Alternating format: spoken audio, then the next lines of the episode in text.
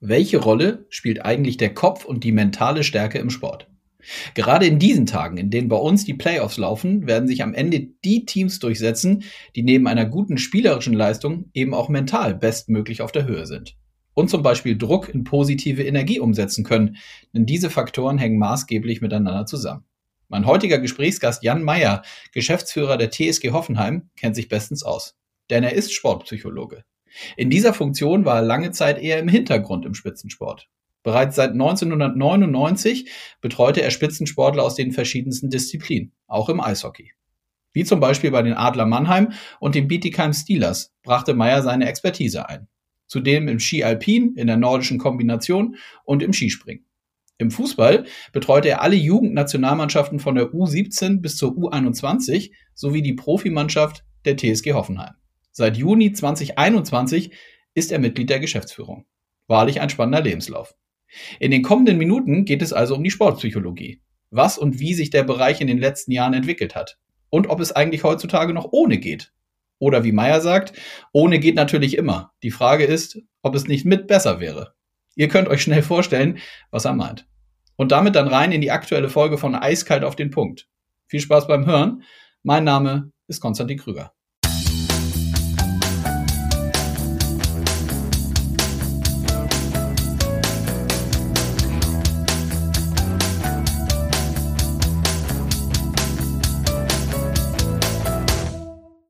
Ja, wir haben eine stressige Zeit gerade. Es geht äh, um die Playoffs. Wir sind in der hitzigsten und, wie wir sagen, in der schönsten Zeit. Und trotzdem wollen wir uns heute mal ein bisschen die Ruhe nehmen, um, ein, um über ein ganz wichtiges Thema zu sprechen, nämlich äh, die mentale Komponente und die Sportpsychologie. Und ich freue mich aufs Gespräch und sage Hallo, Herr Mayer. Grüß Sie. Hallo, schön, dass ich da sein kann. Vielen Dank für Ihre Zeit. Wir haben eben schon äh, kurz, bevor wir angefangen haben, ähm, hatten Sie schon kurz durchblicken lassen. Es ist, sind ja durchaus bei Ihnen auch hektische Zeiten, ne? Ähm, was das Sportliche angeht. Ohne da zu tief reingehen zu wollen, ähm, macht sich das auf die tägliche Arbeit bei Ihnen bemerkbar jetzt in den letzten Wochen und Monaten? Ja, natürlich. Äh, es ist natürlich letztendlich immer der Kopf, der dann in den vermeintlich schwierigen oder stressigen Situationen ähm, ähm, der Ausschlag, äh, ausschlaggebende Faktor ist. Und ähm, ja, so wie das jetzt im Eishockey über den Playoffs halt auch ist, äh, äh ist es auch hier die Frage in der im Finale der Bundesliga, ähm, auch im Abstiegskampf. Ähm, was muss in den Kopf, was sollte da nicht sein? Ähm, wie gehen wir mit schwierigen Dingen um? Was passiert mit Druck? Gibt es Druck? Ähm, mache ich mir Druck? Mache ich mir keinen Druck? Äh, wie können wir da gemeinsam zusammenstehen? Ähm, aber das ist auch interessant. Also insofern ist es äh, ähm, vielleicht stressig, aber es ist auch eine, eine, unfassbare Herausforderung, so eine Phase zu, zu meistern, mhm. da durchzugehen. Wie gehen Sie denn selber damit um? Das habe ich mir auch nochmal überlegt. Das finde ich total spannend, weil ja nun wirklich in den letzten Jahren äh, fundiert nachzulesen und zu hören ist, dass Sie ähm, sehr, sehr gut im Kontext der Sportpsychologie ähm, mit anderen gearbeitet haben und arbeiten können, aber Sie selber haben Sie auch für sich spezielle Wege gefunden, wie Sie vielleicht auch, also grundsätzlich, aber auch gerade in so speziellen Drucksituationen ähm, mit gewissen Themen umgehen? Ja, das, sagen wir mal so, das, was man anderen rät, funktioniert tatsächlich. Deswegen ist es nicht ganz so blöd, das auch bei sich selber anzuwenden. Mhm. Äh, und äh, schlicht und ergreifend geht es ja, ja um, um Techniken, die man äh, einsetzen kann etwas ganz was Wichtiges, wenn man klare Gedanken fassen will, ist, äh, dass man ausgeruht ist, dass man entsprechende Regeneration hat. Das ist häufig eben ähm, ein Fehler, dass man denkt, äh, jetzt ist es stressig, jetzt muss ich noch mehr tun und muss mich noch mehr mit der ähm, Materie beschäftigen. Aber ähm, das andere ist, hat tatsächlich der Fall, dass man schau schauen muss, dass der Akku schön geladen ist. Das ich blicke hier gerade auf mein Handy, da sind wir mit unserem Handy gehen wir so gut um, ne, das, dann können wir nicht äh, sprechen, weil wir gerade laden müssen oder so. Ähm, mhm. Und ähm, ähm, ja, das Handy, wenn das halt, wenn der Akku leer ist, dann ist einfach leer, dann geht halt nichts mehr. Und so müssen wir eigentlich mit uns auch umgehen, dass wir sagen, okay, wir haben Phasen, in denen es stressig ist, in denen wir uns aber auch mit unseren Gedanken beschäftigen müssen. Also brauchen wir entsprechende Ruhezeiten. Die nehme ich mir zum Beispiel mit meinem Hund. Da habe ich frühst meine Stunde und da kann keiner ran Da habe ich zwar das Telefon dabei, aber da sage ich dann auch mal, ich rufe später zurück, weil jetzt habe ich gerade äh, was anderes zu tun. Und ähm, genauso geht es dann darum, dass man sich seiner Gedanken bewusst ist und sich nicht einfach treiben lässt. Wir nennen es auch häufig triggern lässt von irgendwelchen Dingen da draußen, ähm, die mich dann wieder aus der Ruhe bringen und ähm, die mich ähm, Dinge machen lassen, die ich vielleicht gar nicht ähm, äh, ja, im Nachhinein clever finde oder klug finde. Und sich so zu reflektieren, ähm, was denke ich und hilft mir das und was könnte ich besser denken, ähm, das kostet natürlich auch wieder Energie. Also brauche ich dazu wieder den, den Akku und ähm, wichtig ist auch äh, eine Technik, die wir auch im Sport häufig anwenden, nämlich Szenarien durchgehen. Also möglichst in vielen Situationen vorbereitet sein, ähm, weil man im Kopf da schon entsprechende Lösungen sich parat gelegt hat. Dann erlebt man sich in ganz vielen Situationen ganz unaufgeregt und wirkt souverän. Ähm, hm. Das probiere ich hinzukriegen. Manchmal klappt es. Ja, das klingt auf jeden Fall sehr logisch und sehr einleuchtend. Und diese Stunde mit Ihrem Hund, die reicht Ihnen dann für so stressige Tage, wie Sie vielleicht im Moment oder gerade in der letzten Vergangenheit waren? Oder sind das dann auch mal so kurze Ruhephasen, wenn es möglich ist, die Sie sich am Tag nehmen an so einem Arbeitstag? Ja, ganz genau. Also da muss man dann eben auch immer wieder auf, sein, äh, äh, auf seine Batterie schauen. Ne? Und ähm, zum Beispiel wollte ich jetzt vor diesem Gespräch hier mir zehn Minuten ähm, noch ein bisschen Ruhe gönnen und noch ein bisschen ähm, äh, mich sammeln und überlegen, ähm, was jetzt auf mich zukommt. Das hat aber jetzt nicht geklappt, weil ein Kollege angerufen hat. Mhm. Ähm, insofern ist da noch Luft nach oben, was Exzellenz angeht. Zumindest bei mir. Wie kam es denn dazu, wenn wir vielleicht mal auf die Anfänge äh, blicken, wie kam es denn dazu, dass Sie sich für diesen Bereich der Sportpsychologie interessiert haben und gab es einen speziellen Auslöser, wo Sie gemerkt haben, das ist das Richtige für mich, da in diesen Bereich möchte ich rein? Ja, ich, ich, ich kam äh, in, ich, hab, ich hatte eigentlich äh, Sport und Mathematik auf Lehramt studiert und ähm, ähm, war überhaupt nicht an Psychologie interessiert. Das dachte ich, das ist irgendwie komisches, komischer Kram. Und habe dann in Heidelberg am Sportinstitut äh, Hans Ebersbecher, Professor Hans Ebersbecher, kennengelernt und seine Art und Weise über die Sportpsychologie zu sprechen. Und da war ich vom ersten Moment an gefesselt. Ähm, weil er letztlich in dieser Grundlagenvorlesung mir auch erklären konnte, ich habe damals Handball gespielt, äh, was war das, Oberliga oder sowas, ähm, und er konnte mir erklären, warum es bei mir nicht weiterging, weil ich war halt auch so ein Denker auf dem Feld. Und da fand ich das schon unglaublich faszinierend, aber das gab es irgendwie noch gar nicht sozusagen als ähm, eine Möglichkeit, damit seinen Lebensunterhalt zu verdienen. Ähm, deswegen war ich dann sozusagen auch, ja, Sportpsychologie finde ich interessant, aber ich werde Lehrer und dann musste das Schicksal eingreifen, um mich sozusagen auf den rechten Pfad zu bringen, nämlich zweimal hintereinander ein, ein Kreuzbandriss, ähm, der dann dazu geführt hat, dass ich zum Staatsexamen nicht zugelassen wurde. Und ähm, ja, dann sagte halt der ähm, Professor Ebersbecher, jetzt machst du halt Sport fertig ne? und ähm, dann wirst du halt Sportpsycholog. Ähm, der sprach so äh, stuttgarterisch. Mhm. Dann musst halt noch Psychologie studieren. Und ich so, ach ja, gut. studiere ich halt noch. Also war ich mit Sport fertig und habe noch ein Diplom-Studium Psychologie hinterhergezogen, ähm, aber parallel dann schon in seinem Arbeitsbereich gearbeitet und damals war das ähm, egal wie du hießt, wenn du vom Eversbecher kamst, dann warst du einer, der für die Praxis interessant war und so äh, begann das dann. Auch wenn sich das ähm, keiner hätte vorstellen können, dass das ein Berufsfeld mal ist. Ähm, aber so ist man da rangegangen, völlig intrinsisch motiviert. Boah, das interessiert mich. Der wichtigste Satz da immer, äh, es scheitert nicht am Geld, weil da gab es noch keine ähm, Honorare oder irgendwelche Mittel für, für Sportpsychologie. Das war damals mhm. alles ganz, ganz neu. Aber de dementsprechend auch spannend. Mhm. Und wie gab es dann den Kontakt auch über den Professor, den Sie gesagt haben, zu den ersten Athletinnen, Athleten, zu den Leistungssportlern? Ab, ich hatte mir das nochmal durchgelesen oder nachgelesen, ab 1999 ging das los ja. mit den Spitzensportlern in den ja. verschiedensten Disziplinen, auch unter anderem ja im Eishockey. Ja, ja, das ist ja das Schöne an der Sportpsychologie. Die ist ja sozusagen disziplinübergreifend wirksam. Also nicht nur im Sport, das braucht ein Boxer wie ein Skispringer, wie ein Eishockeyspieler oder ein Fußballspieler. Genauso auf der Bühne, äh, in der Kunst, genauso wenn ich äh, einen Vortrag halten soll oder wenn ich nervös bin, weil ich das erste Mal am offenen Herzen operiere. Also in allen Situationen, in denen es um Leistung, wenn es drauf ankommt, geht, wirken diese psychologischen Mechanismen. Äh, und das macht eben extrem vielfältig. Und damals war das tatsächlich so, dass ähm, die Praxis das interessant fand, ähm, durch Äußerungen wie von Boris Becker, ich war heute mental nicht gut drauf. Oder ähm, einzelne Sportler, die gesagt haben, ich habe mit einem Sportpsychologen gearbeitet und das hat mich erfolgreich gemacht. Ähm, und dann ähm, war das tatsächlich Hans Ebersbecher, äh, die Anlaufstelle für die, für die äh, praktische Sportpsychologie. Und er war froh, dass er da so ein paar Junge hatte, die er dann ins Feld schicken konnte.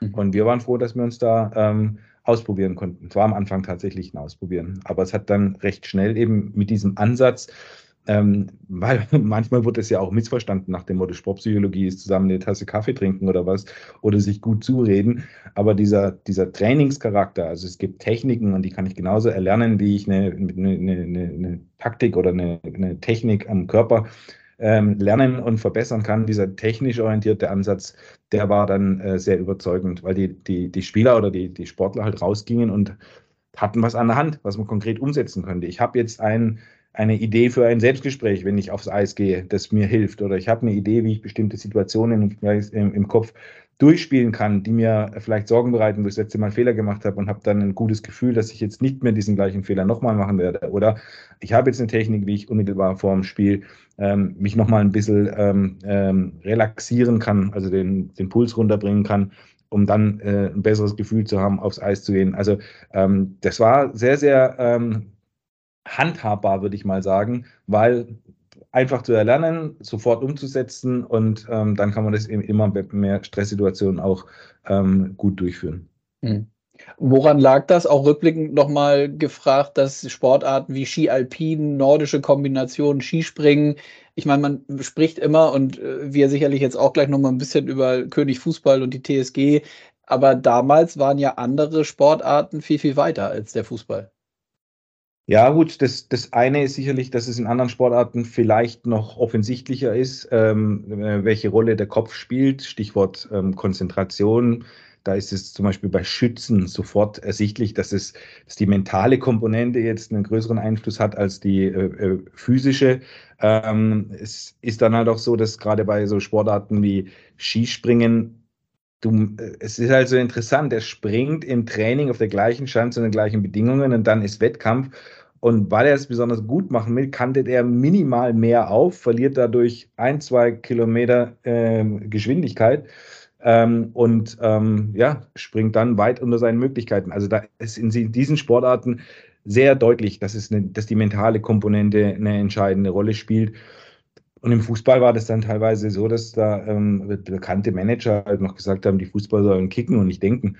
Ähm, mhm. Und ähm, da ist es halt auch so, und das ist dann schon auch wieder dann ein, ein, ein Move gewesen, dass es in manchen Situationen tatsächlich besser ist. Ich denke nicht. Oder ich denke halt andere Dinge, aber nicht ich, zum Beispiel besonders gut sein zu wollen oder in bestimmte Bewegungsabläufe einzugreifen, weil das alles automatisiert ist und äh, unterbewusst geschieht. Und wenn ich dann da anfange zu denken, dann äh, störe ich diese Abläufe und stehe mir selbst im Weg. Ähm, und ähm, das ist dann vielleicht dann dieses Missverständnis, dass die Sportpsychologie eben genau das ähm, fördert, nämlich in welchen Situationen muss ich bewusst denken, insbesondere zum Beispiel in taktischen Situationen, in welchen Situationen darf ich das nicht, weil ich dann eingreife. Und dann wird es schon ziemlich speziell und interessant. Mhm. Wie war es denn äh, im Eishockey konkret? Also die Adler Mannheim war ja ein Club, wo sie aktiv waren. Bietigheim Steelers hatte ich nochmal nachgeschaut. Da gab es auch Verbindungen. Ähm, äh, gab es damals diese, diese Offenheit grundsätzlich war da, denn ansonsten hätten sie mit den äh, Clubs ja nicht gearbeitet. Ähm, aber war die Offenheit von Anfang an so da, dass man ihnen da quasi freie Hand gelassen hat? Oder haben sie selber gemerkt, dass es da immer noch die ein oder andere ja, ich will also keinem zu nahe treten, aber dass der ein oder andere vielleicht doch noch ein Fragezeichen hatte, so was macht der Herr Meier jetzt hier gerade? Ja, also diese ganz großen Fragezeichen, die waren da schon, glaube ich, aus der Welt heraus. Also das war die Phase, wo man dann zum ersten Mal einen, als Sportler einen Psychologen gesehen hat und dann war das ähm, ähm, peinlich, also dahin mhm. zu gehen. Das wurde dann, also man, man musste das quasi äh, irgendwie ähm, so machen, dass es kein anderer mitbekommt. Mhm. Ähm, das hat sich dann quasi komplett gedreht, äh, dass das heute quasi fast als unprofessionell angesehen wird, wenn man so etwas nicht nutzt. Und ähm, das fing da gerade an zu kippen, äh, meine ich.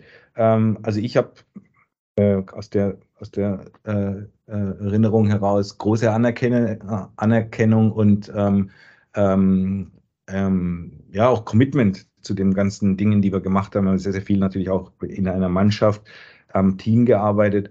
Ähm, und ähm, hängt natürlich wie immer im, im Spielsport ähm, und überhaupt im Sport ist das Ganze natürlich eben auch ein, äh, ein Ergebnisthema und wird natürlich damit auch in Verbindung gesetzt. Und wenn das Paket, und da ist dann ein Sportpsychologe mit dabei, wenn das dann erfolgreich ist, dann äh, äh, ja, hast du als Sportpsychologe dann natürlich äh, ähm, da mitgewirkt und dann kann es nicht ganz schlecht gewesen sein. Und das war damals eben auch das äh, bei den Adler Mannheim der günstige Umstand, dass das eine sehr erfolgreiche Saison war. Mhm. Würden Sie so weit gehen und sagen, dass es heutzutage ohne dieses Gesamtpaket und dann eben auch mit der Sportpsychologie ab einem gewissen Punkt und da vielleicht auch die Frage, wo, wo ist der Punkt, vielleicht auch irgendwie gerade in den U-Mannschaften, dass es ohne das nicht mehr geht? Also ohne nicht mehr geht, irgendwie geht es immer. Ähm, mhm. Aber es geht natürlich darum, ähm, das ist für uns hier in Hoffenheim ein Riesenthema, ähm, die ähm, maximale Potenzialentfaltung von Menschen und Gruppen zu erreichen. Und da gehen wir ähm, sehr systematisch vor, nämlich ähm, datengestützt, äh, also mit ausgeprägter Diagnostik und dann eben individualisiert, sodass wir ganz genau wissen, in der Entwicklung, welches Kind, welches Talent braucht welche Maßnahme, welche Intervention. Und dann habe ich natürlich einen ganz anderen Ansatz, auch mit meiner Zeit adäquat umzugehen und ähm, entsprechend auch dem Sportler das zu geben, was er braucht, mit, mit der maximalen Wahrscheinlichkeit sich weiterzuentwickeln. Und das ist eben manchmal ähm, zum Beispiel Umgang mit Stress, ist es aber nicht immer. Also es gibt eben auch ähm, Sportler, die, die können das von sich aus. Irgendwoher kommen die, haben die so eine Resilienz entwickelt, dass sie einfach mit Stresssituationen ganz gut klarkommen. Früher nannte man das, das sind die, ähm, die Wettkampftypen. Ähm, mhm. Und da, da sage ich dann, da, da brauche ich jetzt für den brauche ich jetzt nicht unbedingt einen Sportpsychologen ähm, ähm, um den weiterzuentwickeln. Der braucht vielleicht was anderes, Athletik und so. Aber das Gesamtpaket sollte halt stimmig sein. Und da dann drauf zu schauen und dann ganz äh, individualisiert schauen, wo ist es wirklich wichtig und gut, ähm, dann äh, ähm, ja, sind wir zeiteffizient, auch mit den Mitteln, die wir einsetzen. Und dann gibt es halt immer Situationen, wo du sagst, es läuft. Ähm, ja, gut, wenn es läuft, dann hast du Selbstvertrauen und dann äh, gelingen dir die Dinge, die, an die du gar nicht denkst. Ne? Das ist dann immer das, wenn man dann auf dem Video sich spielen sieht und denkt, boah, wie habe ich denn das gemacht? Ne? Das ist dann einfach in dir drin, das ist das Unterbewusste regelt es. Und dann ist wieder interessant, was jetzt ähm, ähm, zum Beispiel bei uns der Fall war, jetzt mit Krisen umzugehen. Da kann dir dann der Kopf natürlich schon auch wieder im Weg stehen. Und da kann natürlich die Sportpsychologie mit ihren Methoden wieder ähm, hilfreich unterstützen.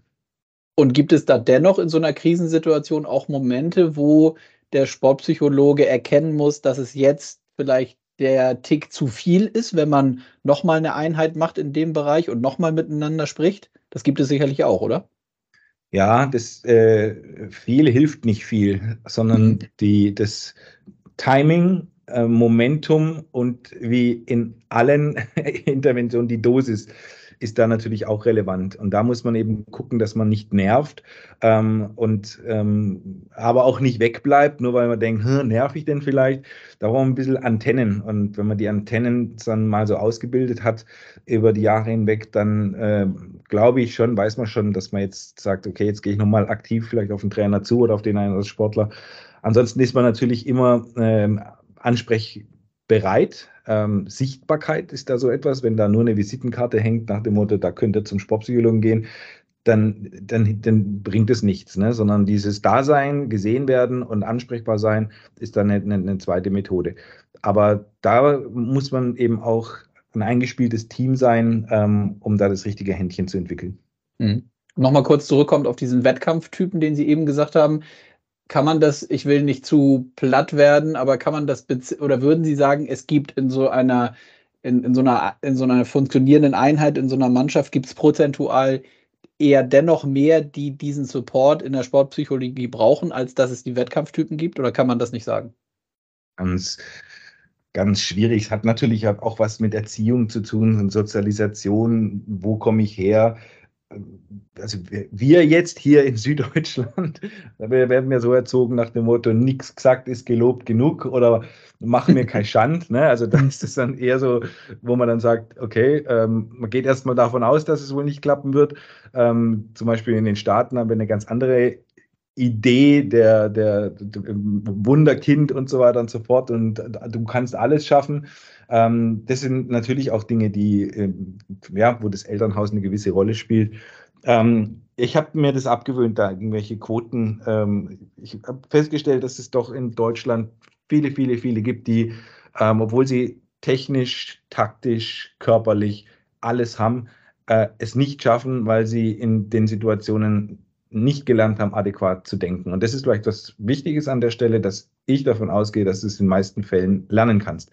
Also dass es nicht etwas ist wie, ähm, äh, ja, der kann das nicht, der hat nicht die Persönlichkeit dazu, ähm, weil es gibt, wir, wir messen zum Beispiel die Persönlichkeit und wir stellen auch fest, dass es bestimmte Persönlichkeitstypen leichter nach oben schaffen als andere. Na klar, es, ja, es geht um sich durchsetzen, aber wir messen auch auf dem Top-Level ähm, Persönlichkeiten, die es da eigentlich gar nicht geben dürfte.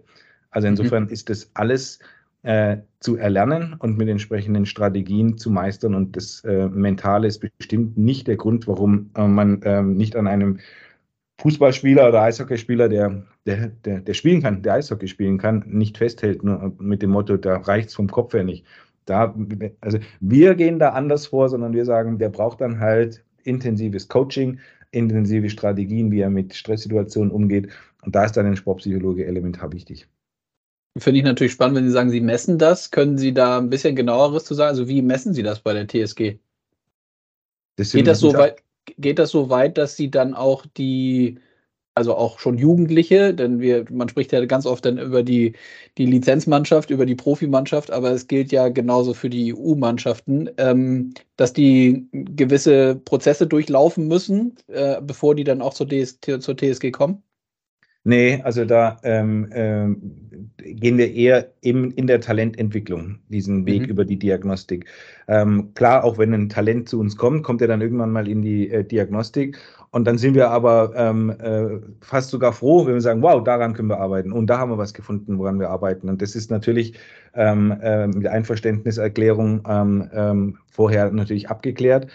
Aber da haben wir auch überhaupt gar keine Probleme mit, weil es wirklich äh, nicht um Selektion geht, sondern es geht um Potenzialentfaltung. Also ganz klar zu gucken, wenn wir hier die Verantwortung haben für ein Talent, dieses zu entwickeln, dass wir dem, mit dem wirklich die Dinge machen, die ihn dann auch besser machen. Und nicht halt mit allen irgendwie was. Das kennen wir ja aus der Schule. Machst du mit allen das Gleiche, kommt nichts bei raus. Also insofern schauen wir, dass wir ganz gezielt schauen, was braucht welcher Spieler, um besser zu werden, um sein Potenzial zu entfalten. Ob das dann immer in der Bundesliga endet, das sei mal dahingestellt. Also wir haben zumindest eine ganz hohe Quote von denen, die es schaffen. Aber es geht darum, dass auch diejenigen, bei denen, denen es dann aus äh, bestimmten Gründen sich, sich nicht auf dem Niveau entfaltet, dass die auch zurückblicken und sagen, das war aber eine coole Zeit, in der habe ich was für mich gelernt. Kann sein, das ist fußballerisch oder es kann auch sein für andere Situationen in meinem Leben, die dann auf mich zukommen. Und das ist dann schon unser Anspruch. Und da erleben wir sowohl von den äh, Talenten, den, den, den Eltern und auch dem Umfeld ähm, höchstes äh, Verständnis und teilweise ist es auch der Grund, warum sich dann ein Talent für Offenheim entscheidet und nicht zu den Stuttgartern geht oder nach Dortmund oder sonst wo, weil sie von dem äh, Prozess und von dem Weg überzeugt sind. Und das macht uns natürlich dann ähm, auch stolz, dass wir, also wir haben nichts zu bieten hier auf dem Dorf, was, also was, was, was Jugendliche attraktiv finden, dass die dann trotzdem zu uns kommen. Und sie kommen zu uns, weil sie eben Proof of Concept ähm, diesem Weg vertrauen. Und dem Weg vertrauen sie deswegen, weil es eben so viele schon geschafft haben, über, die, äh, über den Weg Hoffenheim sich zu einem ähm, Profi zu entwickeln. Mhm. Ist das für Sie ein Thema, dass das in der, zumindest in der medialen Welt, die, da haben wir auch eben schon, bevor wir auf Aufnahme gedrückt haben, kurz zugesprochen, ähm, dass das viel zu wenig nicht nur transportiert wird, sondern vielleicht auch wertgeschätzt wird, was Sie da an Arbeit machen in Hoffenheim? Nee, also ich erlebe es schon als äh, große Wertschätzung teilweise bei denen, ähm, die da genau hinschauen und die mhm. herkommen und sich das anschauen und ähm, äh, sehen, wie der Prozess funktioniert. Ähm, das äh, wird, wird eher mit, mit, mit Interesse, wird als innovativ bezeichnet und auch als wertschätzend gegenüber den Talenten. Und äh, das andere, was wir halt erleben, so in Krisenzeiten mit Abstiegskampf ist das dann, was eher der Boulevard produziert, der dann aus irgendwelchen Dingen, die irgendwo mal irgendwer ähm, gehört hat, dann, dann, dann, dann Fakten machen und einfach nur Unruhe stiften wollen. Da hinterfrage ich teilweise dann schon, inwieweit man da, was die Berufsauffassung ist und ähm, in, in, in, wo das Gespür auch für Verantwortung äh, geblieben ist. Aber das ist äh, nicht unser Thema, wenn es darum geht, äh, eine funktionierende Talententwicklung ähm, aufzubauen. Hm. Verständlich. Ähm, was glauben Sie auch im Rückblick nochmal, gab es Personen oder gab es, und das ist dann ja sicherlich auch für andere Ligen wie bei uns, vielleicht ein Learning, gab es spezielle Entscheidungen, Stichwort Lizenzierung, wo Sie gemerkt haben, dieser Bereich wurde nicht nur erkannt, sondern dadurch, durch gewisse Entscheidungen wurde, wurde eben halt der Grundstein gelegt, um die nächsten Schritte zu machen. Da hat sich ja im Fußball auch ganz, ganz viel getan in den letzten Jahren. Ja, ja, ja, das, als wir angefangen haben, damals, als ich da noch bei den Kombinierern und so weiter war, das da haben wir immer gesagt, boah, wenn das mal im Fußball möglich wäre, äh, Sportpsychologen zu installieren oder sportpsychologisch zu arbeiten, das war galt als, das wird, wird sich bestimmt nicht ergeben. Ähm, und ähm, ja, und dann ist eigentlich, glaube ich, ein ganz, ganz entscheidender äh, Move war, ähm, als Jürgen Klinsmann bei der Heim-WM ähm, Hans-Dieter Hermann als Sportpsychologen in sein Team geholt hat. Das war ähm, neu. Und das war im Fußball natürlich so eine Frage, wow, was ist denn das und was macht der und so. Und dann halt, wie gesagt, der Momentum es war jetzt zwar, die WM wurde nicht gewonnen, aber ähm, es war trotzdem das Sommermärchen und eine erfolgreiche sportliche Darstellung. Und ähm, damit war die Sportpsychologie sozusagen mit dabei. Und ähm, dann hatte tatsächlich ähm, im Rahmen der Lizenzierung der Nachwuchsleistungszentren ähm, äh, die Sportpsychologie plötzlich eine Rolle gespielt und wurde dann als Kriterium in diesen Katalog aufgenommen. Und ähm, ja, seitdem hat sich das tatsächlich so entwickelt, dass an jedem äh, Nachwuchsleistungszentrum in der ersten, zweiten und dritten Liga ein Sportpsychologe ähm, ähm, dabei sein muss als Auflage für die Lizenz. Und das ist natürlich ein gigantischer Move, ähm, das jetzt automatisch, ähm, und da kann auch nicht irgendein ein, ein, Trainer oder Manager sein, was soll denn das und das bringt es nicht, sondern das ist hier tatsächlich dann die Auflage der Liga. Und das war natürlich schon ein, ein, ein Riesenmove. Und damit umgeht man dann auch ein Stück weit ja die Kritiker beziehungsweise diese notorischen Nörgler oder immer die Gegenanredner, die es mittlerweile auch nicht mehr so gibt wie noch vor ein paar Jahren? Ja, natürlich, weil das Ganze damit auch weiter professionalisiert wurde. Sprich, mhm. ähm, es heißt ja nicht einfach so, ihr braucht Sportpsychologen, sondern es wurde natürlich auch definiert, was ist denn eigentlich ein Sportpsychologe? Weil das war ja lange Zeit auch dieses ähm, über Scherben gehen und Feuerlauf und was es da alles gab, Chaka und so. Also diese ganze Motivationsschiene, die wurde alles in den gleichen Topf geschmissen ähm, und sich das dann aber erstmal wieder aufgetrennt hat, dass man sagt, also das ist ähm, äh, ähm, Aktionismus, Motivation, wie auch immer. Und das ist Sportpsychologie. Das war damit natürlich gewährleistet. Also es wurden bestimmte äh, Inhalte abgefragt, es wurden bestimmte Qualifikationen abgefragt, ähm, es wurde Diagnostik da abgefragt und dementsprechend wurde das alles natürlich auch immer, immer seriöser. Und dieses äh, Wunderding, was ist denn eigentlich ein Sportpsychologe, wurde dann, ja, als etablierter Faktor irgendwie auch weniger mystisch und weniger spannend, sondern irgendwie normal. Das ist halt ein Psychologe, der das macht, fertig aus. Ähm, und damit äh, wurde es natürlich auch seriöser. Hm. Und wenn es seriöser ist, haben auch immer mehr Menschen dann gesagt, ja, okay, jetzt wissen wir auch, was die da machen.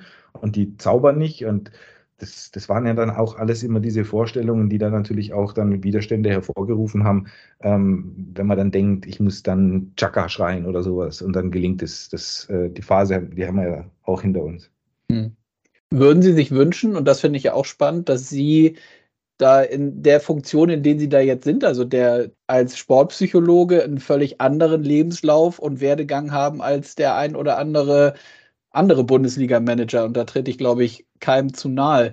Äh, würden Sie sich wünschen, dass der nicht nur der Fußball, sondern der Sport sich da auch einfach viel stärker öffnet und unterschiedliche Personen und, und, und Lebensläufe da auch ein Stück weit mehr zulässt? Ja, ich glaube, das, äh, da ist schon viel passiert. Ähm, mhm. äh, Stichwort auch äh, die Diskussion damals.